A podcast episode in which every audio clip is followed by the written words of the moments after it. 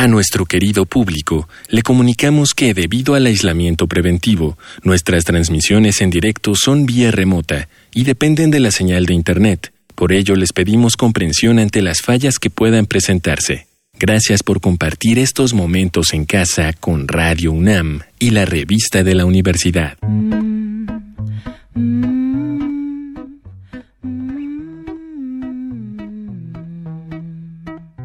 Bienvenidos al suplemento radiofónico de la revista de la Universidad de México. Yo soy Elvis, Elvis Liceaga, y estoy con Luisa Iglesias, que nos visita en esta cabina imaginaria que ahora nos hemos inventado desde el encierro, pero que nos visita por segunda vez en este programa de la revista de la Universidad de México. La última vez que estuviste, Luisa, hablamos de emisiones radiofónicas masivas de terror y hoy vamos a hablar de algo que también es, bueno, más o menos terrorífico, que son monstruos, monstruos relacionados al agua. Bienvenida. Elvis, te extrañaba mucho. Estoy muy feliz de que me hayas vuelto a invitar. Muchísimas gracias. Eh, eh, el tema es súper emocionante. ¿Estás de acuerdo? Eh, creo que el, miedo al agua tiene muchísimos aspectos que estudiar. Yo intenté separar como los miedos distintos o los seres distintos a los que les hemos generado toda una historia. Y sabes, el, el primer ser o el primer, digamos, la primera criatura temorizante del agua que a mí me gustaría detectar es el reflejo, este miedo al yo desconocido. Siempre que pienso en el, miedo al agua y a las criaturas del agua, lo primero que recuerdo es el, mito, digamos, de Narciso, un poco releyendo lo que decía Robert Graves del, mito de Narciso, de esta mitología griega ya de mucha tradición, se hablaba de este hombre que era como bien guapetón, ¿no? El super galán, que además de ser super galán, era un patanazo, que entonces eh, por el bosque echando relajo y de pronto Eco se le aparece en el bosque. Bueno, Eco no lo podía, digamos, no se podía manifestar, lo único que Eco podía hacer era repetir lo que él decía, ¿no? Entonces, no sé, eh, Narciso preguntaba, ¿hay alguien aquí? Y Eco repetía, aquí, aquí, aquí, aquí. Y bueno, finalmente eh, Narciso le grita, ven, y eso digamos que hace que Eco logre acercarse y cuando Narciso la ve le dice, ay, no, saxe, contigo no quiero. Y para castigar a Narciso por ser tan engreído y por ser tan payaso, es Némesis quien eh, precisamente le lanza esta suerte de castigo en el que Narciso se enamora de su propia imagen y es el momento en el que cae a una fuente. Esto ha sido interpretado como un lago o una fuente y fallece eh, digamos, frente a sí mismo, frente a su, a su reflejo, ¿no? Y de ahí es que crece esta flor, que bueno, pues en honor a Narciso se llama igual. Y creo que ese sería como el primer temor que yo encontraría, el, el miedo al otro que también soy yo, pero que no entiendo del todo. Sí, me encanta que empieces por ahí porque por dos cosas. Primero, porque el agua también en mucha literatura y en mucha poesía y en mucha alegoría es vista como algo más bien de purificación, de limpieza, de nuevos comienzos, de ciclos que terminan y luego empiezan otra vez, de segundas oportunidades, pero también puede ser muy perturbadora. Y me gusta también porque el meme más recurrente de estos tiempos pandémicos es que nosotros somos el virus y lo de Narciso es nosotros somos el monstruo. Nosotros somos nuestro propio monstruo. Ahora bien, ese es uno de los miedos, porque yo también pienso, ahora hablando de memes de, de pandemia, en este miedo a lo inmenso y, y el miedo al origen. ¿No? Así como el agua representa el origen, digamos, del nacimiento, del parto, de la fuente, de lo que brota, también es el miedo a lo que quién sabe qué demonios ha estado durante miles y millones de años esperándonos en esa profundidad que no conocemos, ¿no? Y de ahí te puedes ir hasta la Biblia. En la Biblia, por ejemplo, está en el libro de Job la historia de Leviatán, que es este ser eh, que además, bueno, algunos lo imaginaban como un cocodrilo, otros como una ballena, pero es en el libro de Job donde lo describen como una suerte de serpiente gigantesca con aliento de fuego que vivía en el mar, que bueno, pues tenía esta suerte de corazón duro de piedra y lo que hacía era acechar a los viajeros. Entonces, Leviatán era una de las muchas manifestaciones del demonio. Antes de que la tierra existiera, Leviatán ya estaba, ¿no? Entonces, era como eh, los, las criaturas del origen. Eh, de igual manera, no sé, si piensas en Leviatán, puedes recurrir al Kraken Decían que si un barco no llegaba, digamos, a puerto o si llegaba a puerto y no había tripulación sobre el barco, estaba esta leyenda de que los hombres perdidos habían sido capturados por los tentáculos del crack, que es este pulpo inmenso, no confundir con el calamar gigante porque son dos leyendas distintas, pero justamente una suerte de pulpo diabólico que supuestamente había sido visto en el Atlántico Norte y frente a las costas de Noruega. De hecho es una leyenda, digamos, de muchísimos años, de mucha tradición, pero es, digamos, descrito por primera vez en un libro en 1752. Lo describe un obispo noruego llamado Erik Pontoppidan. Ese es el, digamos, el primero. Pero así como el Kraken y así como Leviatán, yo también pensaría yo creo que en uno de los más populares y es Cthulhu. Es una criatura hasta donde entendemos. Lo más genial de la literatura de Lovecraft es que no lo alcanzamos a entender, pero es una suerte de criatura extraterrestre que ha estado durante miles de años oculto en cuevas en el fondo del mar, esperando el momento para llegar por todos nosotros. Que había quien decía, esto me encanta el no sé si a ti te gusta, pero que decían que Lovecraft era tan machín y tan misógino que por eso no aparecían mujeres en su literatura y que eh, todos estos seres muy marinos, estos monstruos eh, de imaginería muy marina, eh, representarían el miedo a la mujer y a la sexualidad, llamémosla líquida o, salada de las mujeres, ¿no? Marina. Está, bueno. Está bueno, no tenía ni idea de ese aspecto. No me sorprende para nada de Lovecraft, pero pero ahora que hablamos de mujeres, fíjate que estaba escuchándote y pensando en un monstruo que que ha sido romantizado y normalmente escrito en términos cursis, pero que tiene que ver con el espejismo y tiene que ver con estas profundidades también del agua, lo que no se puede ver, lo que no se puede abarcar, que son las sirenas. Ay, hermosas Nereidas.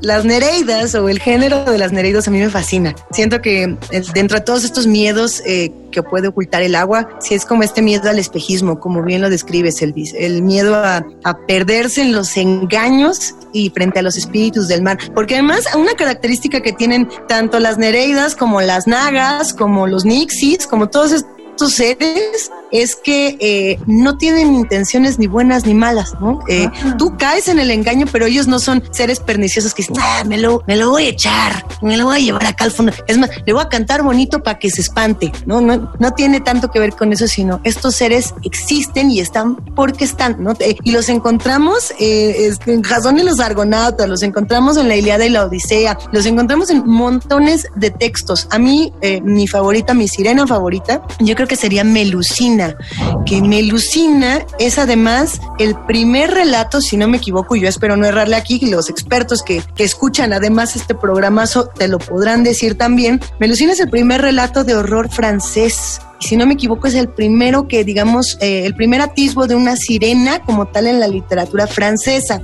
Eh, es una mujer que por las noches, los sábados, se esconde, eh, o sea, digamos, de lunes a, viernes es mujer. Los sábados se esconde en una casita y se transforma en esta suerte de, mujer con cola, con dos colas de dragón. Y, al ser descubierta por su pareja, esta leyenda es muy larga, ojalá que se los pueda contar toda. Bueno, le cae una maldición al pueblo en el momento en el que la descubren, porque ella, bueno, la única condición para darle digamos, virtudes al pueblo era que no la vieran el sábado y pues no faltó el que se asumó y tan tan. Pero de hecho, Melusina es el emblema de cierto café famoso. ¿Se, vale decir marcas o...? No, de cierto café famoso que tiene políticas nocivas para sus empleados en tiempos de pandemia es una sirena que tiene dos colas, que en realidad es una sirena extraña porque habita tanto el, tanto el agua, digamos el lago, como el cielo, ¿no? En esta, digamos, mitad sirena, mitad dragón, que termina convirtiéndose. Que creo que, creo que también está padre. Esa es parte de las cosas bellas que también nos resultan aterradoras del agua, ¿no?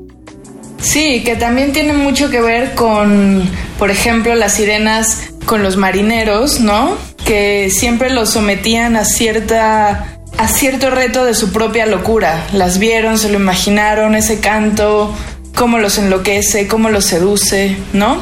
Ahora, como se nos está acabando el tiempo, como siempre, cuéntanos como, sí, cuéntanos de los monstruos no sé si de los más aterradores o de los que a ti más te gustan, ¿no? Como en tu top de monstrucos del agua. ¿Qué te parece? Mira, eh, tengo seres poperos por aquí y cuando digo poperos me refiero a de, la cultura popular que se han vuelto inclusive protagonistas de, películas y demás. Por supuesto, La criatura de la Laguna Negra, que es esta película estadounidense de 1954, que además tuvo secuelas, que, fue un, tremendo éxito. Todos tenemos muñequito de la criatura negra, eh, de la criatura de la Laguna Negra. A lo mejor muchos ni siquiera han visto la película, pero no importa. Digamos, se vuelve parte del imaginario, ¿no? Otro de ellos, mexicano, porque no hemos hablado de las tradiciones mexicanas, es la llorona. A veces se nos olvida que la llorona es uno de los terrores del agua, una mujer que ahoga a sus hijos en un río. Hay montones de vertientes de esta, eh, digamos, historia y por lo mismo, pues todos los, todas las noches grita por sus hijos. Cosa chistosa porque ahora en la pandemia han estado circulando camionetas con el grito de la llorona para que la gente tenga miedo y no se esté saliendo de su casa. Eh, está chistoso, pero también está bastante aterrador. Otra criatura que, que entra, digamos, dentro de la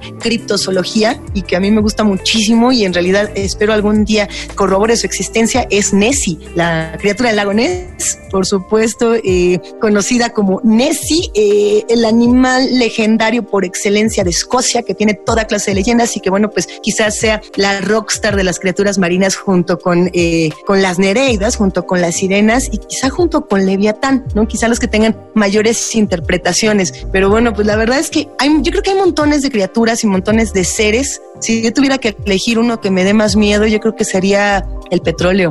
El petróleo que quieren sacar del mar y que nos quiere de una u otra manera devorar a todos. Como este personaje que estaba en Fern y las aventuras de Saki Krista, que, eh, ay, este, no me recuerdo, el, el actor es Tim Curry, la voz de este personaje, el personaje se llama Exus y era el petróleo que venía por todos nosotros para destruirnos con avaricia y demás. Ese sería mi monstruo. Oye, pues muchas gracias Luisa, como siempre es un placer tenerte aquí, tus eh, manías por el terror y lo oscuro este, quiero decir también que este efecto especial de tormenta no lo planeamos.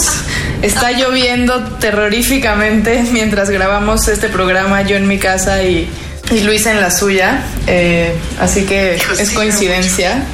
Pero bueno, a Luisa la pueden escuchar todos los días en Reactor 105.7. ¿A qué hora? Pues en este momento por la pandemia los horarios han estado un poco saltarines, nos han estado rolando a todos los conductores, pero eh, generalmente estamos de lunes a viernes de 6 a 7 de la mañana en Reactor 105 con el programa Está Vivo y pues sí, de 7 a 10 todos los días también en la primera emisión de Inver Noticias.